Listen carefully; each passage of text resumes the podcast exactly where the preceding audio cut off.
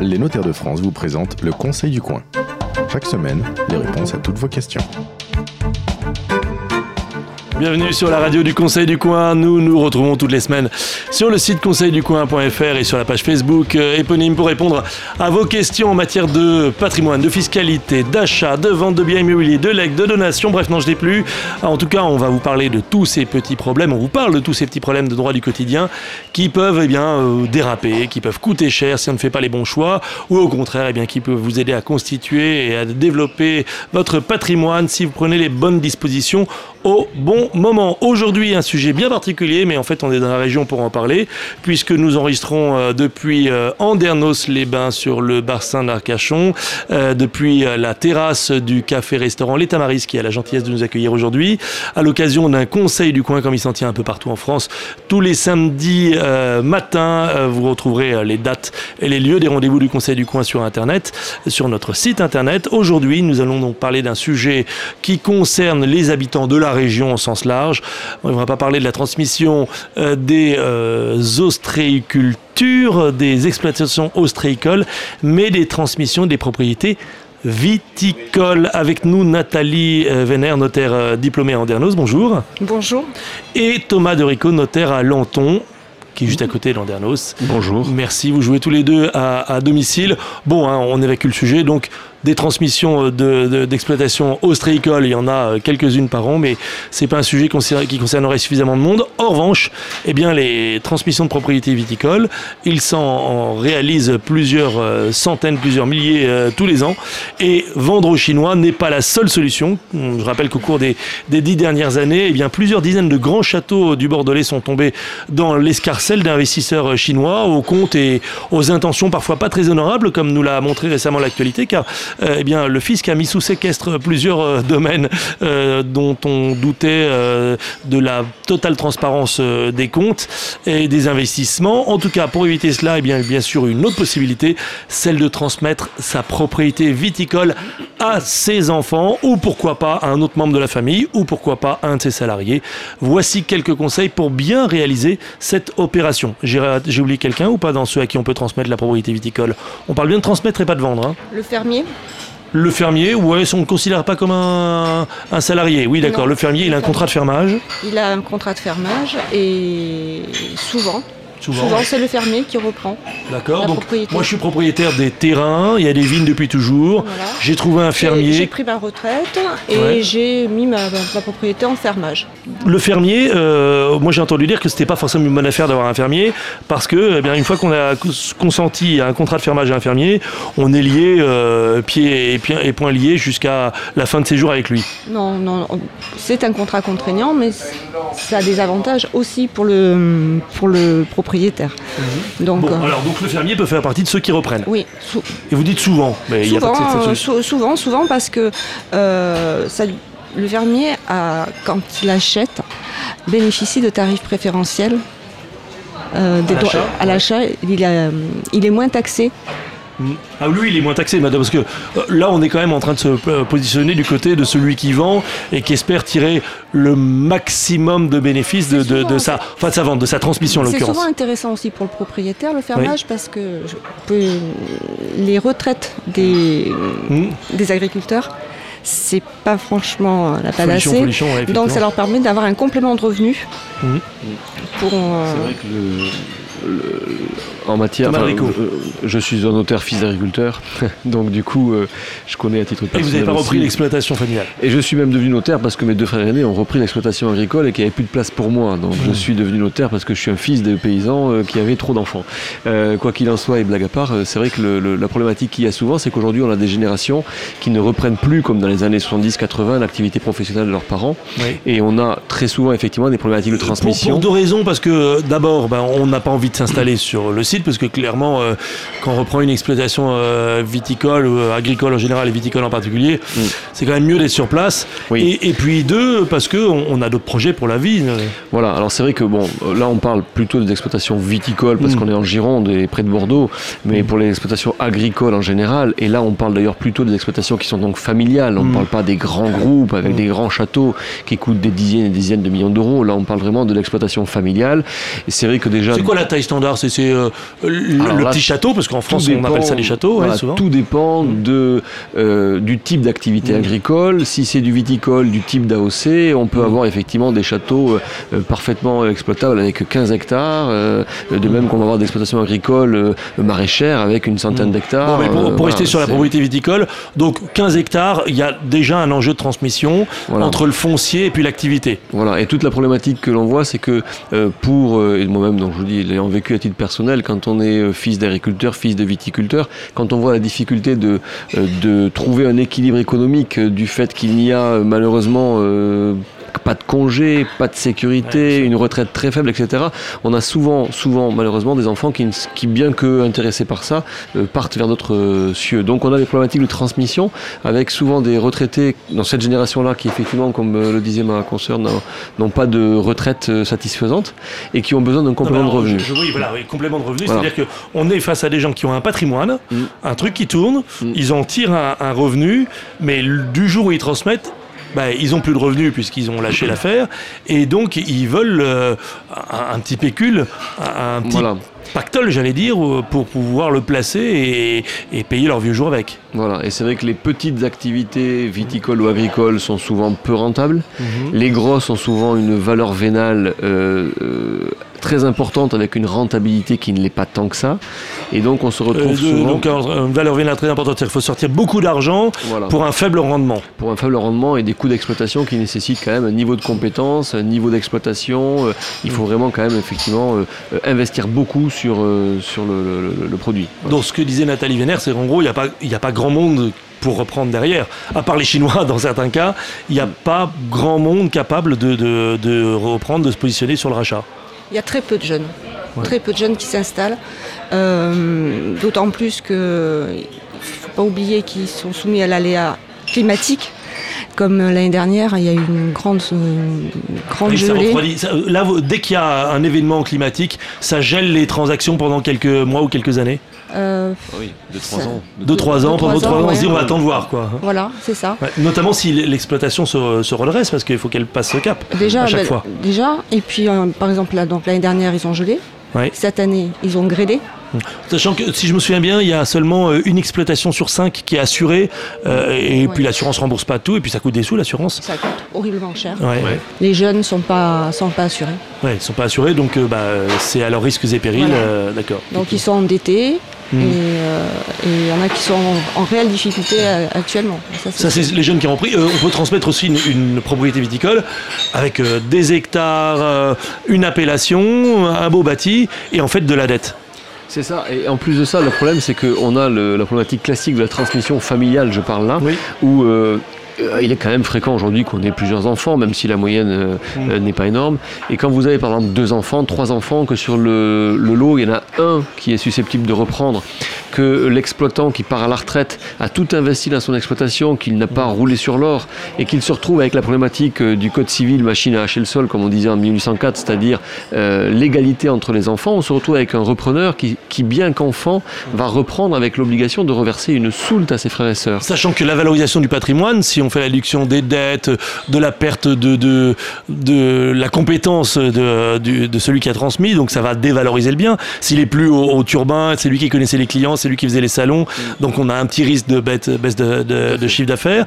Donc on transmet quelque chose qui a de la valeur, mais qui en fait n'en a peut-être pas ou en tout cas on peut pas... forcément une grande rentabilité. On transmet aussi souvent euh, un bâtiment d'exploitation, un bâtiment d'habitation qui est confondu avec qui euh, ont une, un mm. coût et une charge d'entretien et, tout ça a tendance effectivement à... Alors on va faire un cas pratique. Ça vaut 3 millions. Mm. J'ai trois enfants, tout va bien. Mm. Il y en a un qui récupère euh, l'exploitation, ça vaut 1 million et les deux autres, on leur donne chacun 1 million d'euros en cash. Sauf qu'en fait, ils n'existent pas ces 2 millions. Alors tout le problème est là. C'est dans ces cas-là, ce que pour ma part j'ai tendance à, à préconiser par exemple c'est euh, bon, bien sûr d'anticiper au maximum. Il y a plein, plein de questions qui se posent dans, ce cas-là. Face à une famille, euh, euh, on va poser la question de la retraite, bien sûr, de, des parents qui partent à la retraite, le problème de la fiscalité. Ah en plus, il a transmis, mais il a rien, d'accord. le, problème de la fiscalité de la transmission à celui qui aura des gros gros avantages fiscaux effectivement pour la reprise derrière.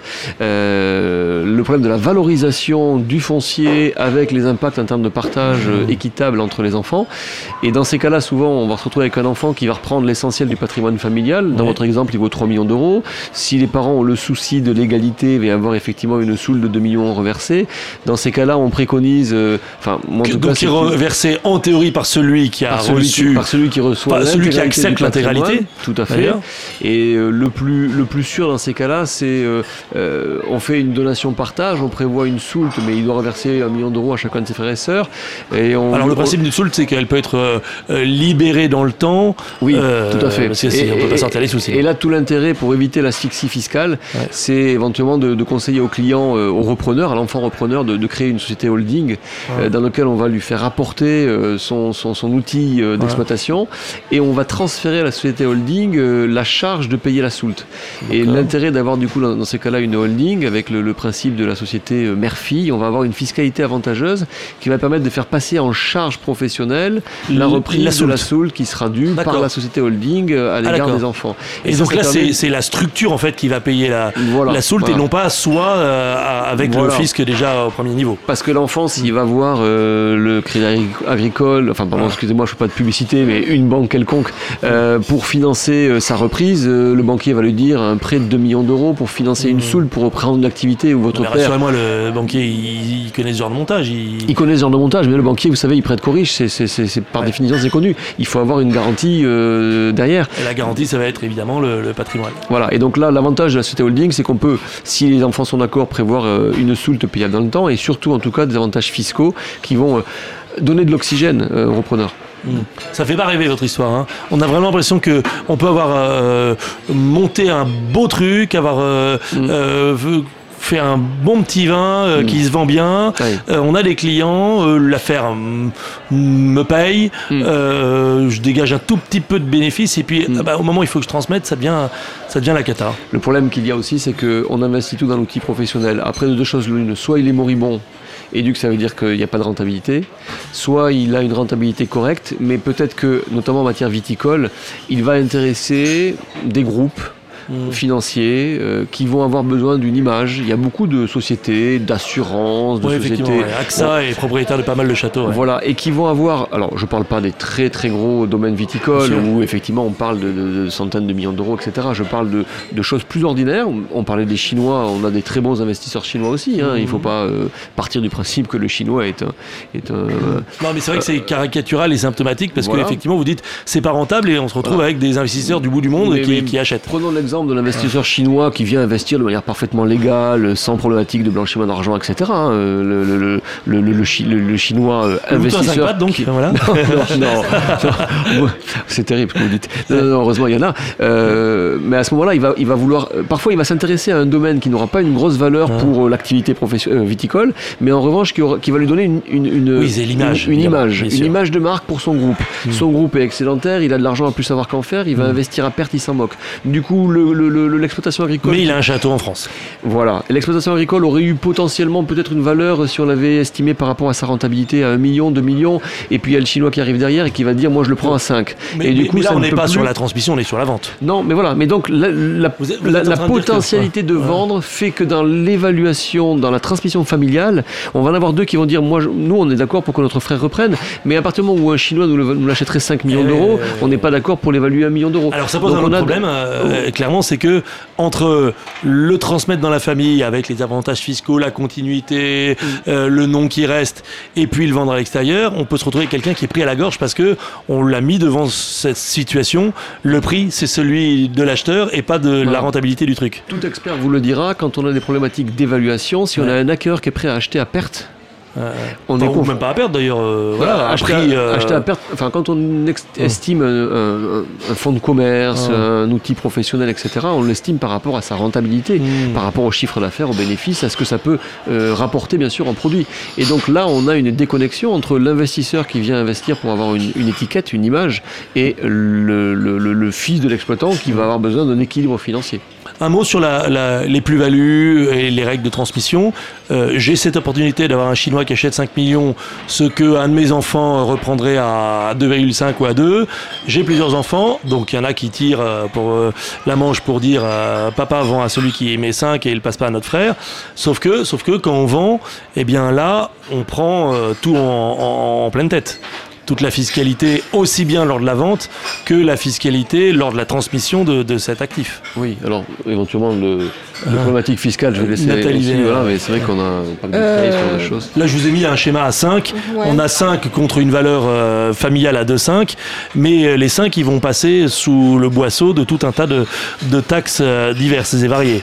Donc en fait, il n'y a pas 5, quoi. Il ne faut pas se, se somnubiler sur ce chiffre. Voilà, voilà. Puis il faut, il faut voir ça avec son notaire et avec son expert comptable surtout. Parce que si on, si on a touché 5 du fruit de la vente, quand on va vouloir transmettre aux enfants, à 5, on est sur les seuils maximum de, de, fiscalité. On est sur les tranches à 45. Alors la, vente génère une, une, plus-value, bien évidemment, hein, mais euh, ça c'est notre problématique. La donation n'en génère pas. Quand on donne, on n'a pas de, plus-value. En revanche, on a le droit de donation. Hmm. Euh, la transmission... Oui, mais on rentre dans la transmission standard du fruit de la vente. Quoi. Voilà, mais avec de gros avantages quand même, puisque notamment sur une activité euh, telle qu'une activité viticole, on peut faire des transmissions avec des pactes du treil. Hmm. Alors le pacte du treil est... Ça c'est contre mais j'envisageais, je, voulais alerter nos auditeurs sur le risque de la trop bonne affaire de vendre à l'extérieur et en fait que ces 5 millions d'euros fondent, fondent, fondent, fondent pour finalement à la fin de se retrouver pas plus que ce qu'il y avait avant. Oh quand même. Ouais, ou quand même. Bon.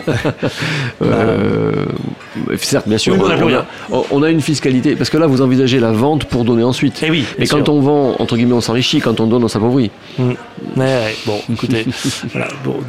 ça dépend qui. Euh, parce que celui qui voulait reprendre, pour le coup, bah, il n'a plus rien à reprendre. Tout à fait. Sauf si euh, l'acquéreur lui dit bah, Je garde votre fils dans la boutique. Tiens, d'ailleurs, ça peut être une, un schéma intermédiaire. On, fait reprendre par un investisseur, mais on on oblige à, rester dedans. On met le fils en fermage, oui. en fermier. Et finalement, il s'y retrouve pas trop mal, enfin, à part qu'il est plus chez lui. Quoi. Ouais, voilà, c'est ça. Euh, qu'est-ce que vous avez d'autres comme conseils à donner à ceux qui sont face à ce problème de la transmission de la propriété euh, viticole je dirais euh, toujours pareil, l'anticipation. Est-ce que sur ce coup-là, il ne faut pas anticiper longtemps en avance? 10 ans. Ah oui 10 ans. Les, gens, carrément 10 ans les gens parfois, c'est vrai, hein, moi je me vois en matière agricole, euh, peut-être 5 ans suffirait, mais en matière viticole, il faut s'y prendre 10 ans à l'avance. Quand l'exploitant a 55 ans, déjà il se préoccupe de ça. Enfin, il, déjà il se préoccupe de ça ou il devrait se préoccuper de ça, c'est pas pareil. Déjà il devrait se préoccuper de ça. Et pourquoi il faut 10 ans? Parce que c'est compliqué. Si c'est une transmission familiale, ça s'anticipe longtemps à l'avance. Il faut avoir les compétences, il, faut, avoir l'expérience, il faut voilà. Et c'est vrai que si on s'oriente vers une transmission familiale, euh, ben, on n'est pas sur les mêmes rails que sur une cession. Euh, les problématiques fiscales s'anticipent, le financement de, la reprise s'anticipe, euh, l'accompagnement du repreneur, si c'est familial, ça s'anticipe. Et honnêtement, une bonne transmission de ce type d'activité-là, c'est 10 ans. Bon, et euh, bien sûr, on a toujours vécu sur place. On s'imagine pas vivre ailleurs. Hmm. On n'est pas pressé d'aller en EHPAD. Donc quand on transmet, euh, on va rester dans le produit. Hmm. Sauf qu'on reste dans le produit. Oui.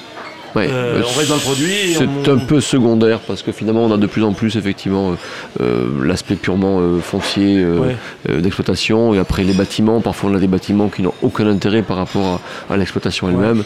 mais quand c'est familial, on peut très bien avoir des transmissions en, dissociant. Souvent en réalité les bâtiments sont compris dans le, patrimoine professionnel. Oui, c'est ça. Oui. donc, on est obligé de les transmettre. on les trans... Ah, donc on est obligé de les transmettre, mais on transmet en disant bah, je reste dedans. Bah voilà, on peut difficilement avoir si c'est une entreprise, enfin type société euh, viticole, euh, au niveau fiscal, je ne sais pas, on a rénové complètement la maison de famille en la qualifiant de logement euh, professionnel et puis comme par hasard, au moment de la donation, on veut en faire une maison d'habitation. ça va pas. Il y a une fiscalité qui, fait qu'on a des amortissements, on a un bâtiment qui a été affecté à un usage professionnel, on peut pas le retirer comme ça brutalement sans des conséquences fiscales bien sûr. c'est pas simple. Sachant que c'est évidemment l'exploitation qui finance les crédits qu'on a peut-être souscrits pour faire des, travaux dans la, dans la maison, dans le logis. Le bâtiment est un bâtiment où on reçoit les, mm. les, clients, un ah bâtiment euh, qui est euh, sur l'étiquette, etc. Euh, ça mm. passe parfaitement en bâtiment professionnel. De plus en plus d'exploitations ont des activités annexes, des sources de revenus annexes. je pense à tout ce qui est agrotourisme, par exemple. On peut avoir aussi d'autres sources de revenus. Ça, ça, a un impact ou pas Chambre d'hôte ou autre, ou ça, ça ne rentre pas en ligne de compte, ça complique pas les choses? Parce que c'est encore un autre métier. Pour ce que j'en ai vu, moi, c'est plutôt dissocié. Hein. Oui, c'est dissocié, ouais. Il y, en a, il y, a très peu, il y en a très peu qui font, qui font les deux en même temps. Et une reprise à plusieurs la reprise à plusieurs, parce que là on parle de l'hypothèse de reprendre un seul, mais si euh, l'intégralité de la fratrie euh, reprend ou euh, une grosse partie, ça facilite les choses hmm À mon sens, une fois plus, tout dépend de, type d'exploitation. Dans, ce cas-là, ce qu'on hmm. voit souvent, c'est la constitution d'un GFA. Oula, GFA, donc groupement, familial foncier. groupement foncier agricole. D'accord. à qui on apporte la propriété. D'accord.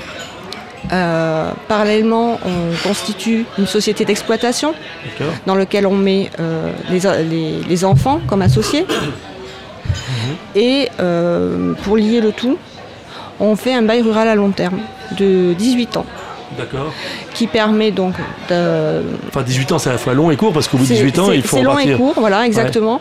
Et ensuite ça, hum, l'avantage pour les parents et pour la transmission aux enfants, vu que tous les enfants sont, sont, travaillent dans la société, c'est qu'au décès des parents, mmh. qui ont donc dans leur patrimoine, qui n'ont plus la propriété, mais ils ont des parts de GFA. Ces parts de GFA sont exonérées des trois quarts. Ah bah comme avec euh, le, pacte du Trade, c'est toujours 75% le seuil, d'accord. Voilà. Et c'est pas trois quarts jusqu'à un certain seuil. Et, la, moitié au-delà. Et les parts sont. Euh, Avec euh, l'engagement de conserver mm. l'exploitation pendant 5 ans et tout ça. Mais dans la mesure où tous les enfants sont, dans... la, dans, la, société d'exploitation. Quand bien même ils ne sont pas d'ailleurs opérationnels, mais ils, y sont euh, frontalement, enfin en tant qu'associés. À la valeur, quelle est la valeur de ces parts au jour du décès, sachant que bah, c'était papa qui avait tout le savoir-faire. S'il décède, quelle est la valeur de ses parts? Alors que c'est lui qui savait tout faire, c'est lui qui avait les clients, c'était l'homme clé. Est-ce que les parts prennent moins 50% d'un coup parce qu'il est décédé ou pas? Non. non enfin, une fois plus, si tout a été anticipé, le repreneur il travaille depuis 5 ans au moins de, mm. avec son père. Mm. Il a eu le temps de lier des relations avec euh, mm. les clients. Euh, il a, il a acquis les compétences. En fait, la problématique que l'on peut avoir, c'est euh, l'élève qui sort de, je sais pas moi, qui a fait Sciences Po, qui avait un projet, et puis tout d'un coup son père lui dit tu reprends l'exploitation, et un an après il a la tête de l'entreprise. Ça va pas. Ouais. Ça s'anticipe arrive. plus. ça arrive, mais dans ces cas-là, euh, il ne faut pas qu'il y ait un père qui décède brutalement, par exemple. Hein. Le bah. père va continuer à accompagner son fils euh, en off, si j'ose dire, pour pouvoir l'aider. Euh, hmm. Première nouvelle, il paraît qu'on ne choisit pas le, jour de sa mort, sauf dans les cas bien particuliers, mais ce n'est pas le sujet de notre émission aujourd'hui. Alors, quelques questions, puisqu'on en reçoit à chaque fois des questions sur Internet. merci d'ailleurs de nous les poser. J'ai hérité d'une propriété anciennement viticole. On fait toujours un peu de raisin que nous portons à la coopérative dont nous sommes toujours adhérents. Est-ce que la propriété peut être considérée comme viticole et transmise ainsi à moindre coût, pas au prix du marché des terrains constructibles autour, je veux dire? Ça, c'est le syndrome de l'île de Ré, on dirait, ou, d'autres endroits euh, du sud de la France notamment. Euh, est-ce qu'une propriété viticole qui fait encore un peu de raisin, mais on n'en vit pas, hein, soyons clairs, euh, c'est 100% une propriété viticole? Et c'est valorisé propriété viticole Là, c'est une problématique d'urbanisme, je crois, hein, parce que quand il dit est-ce qu'on peut l'évaluer, il pense pas, je pense à l'entreprise, il pense au foncier et purement au foncier. Et si le foncier il est classé en zone euh, urbaine ouverte à l'urbanisation, euh, de toute façon, on a une valorisation là-dessus. Ça m'étonnerait en revanche, si vraiment on a euh, une parcelle encore exploitée, qu'elle soit classée en zone urbaine. Là, c'est une problématique d'urbanisme. Hein. Mais donc ça peut arriver de se retrouver. Donc là, effectivement, c'est pas tout à fait. C'est pas une exploitation viticole, mais c'est une propriété sur laquelle il y a des vignes. Oui, là, il n'y a pas d'exploitation. Il mène un peu de vignes comme ça, il l'amène à, la, à la coopérative. Bon, voilà, c'est, c'est, on ne peut pas vraiment dire qu'il y ait une entreprise à part entière. Mmh. Mais en revanche, il y a du foncier. Vous parliez euh, de l'entreprise viticole moribonde.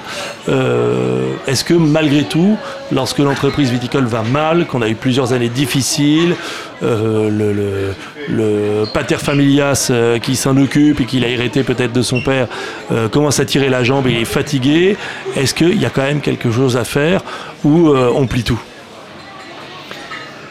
Bah, Disons que s'il n'y a pas des investisseurs extérieurs, dans ces cas-là, souvent c'est difficile. Quoi. Mmh.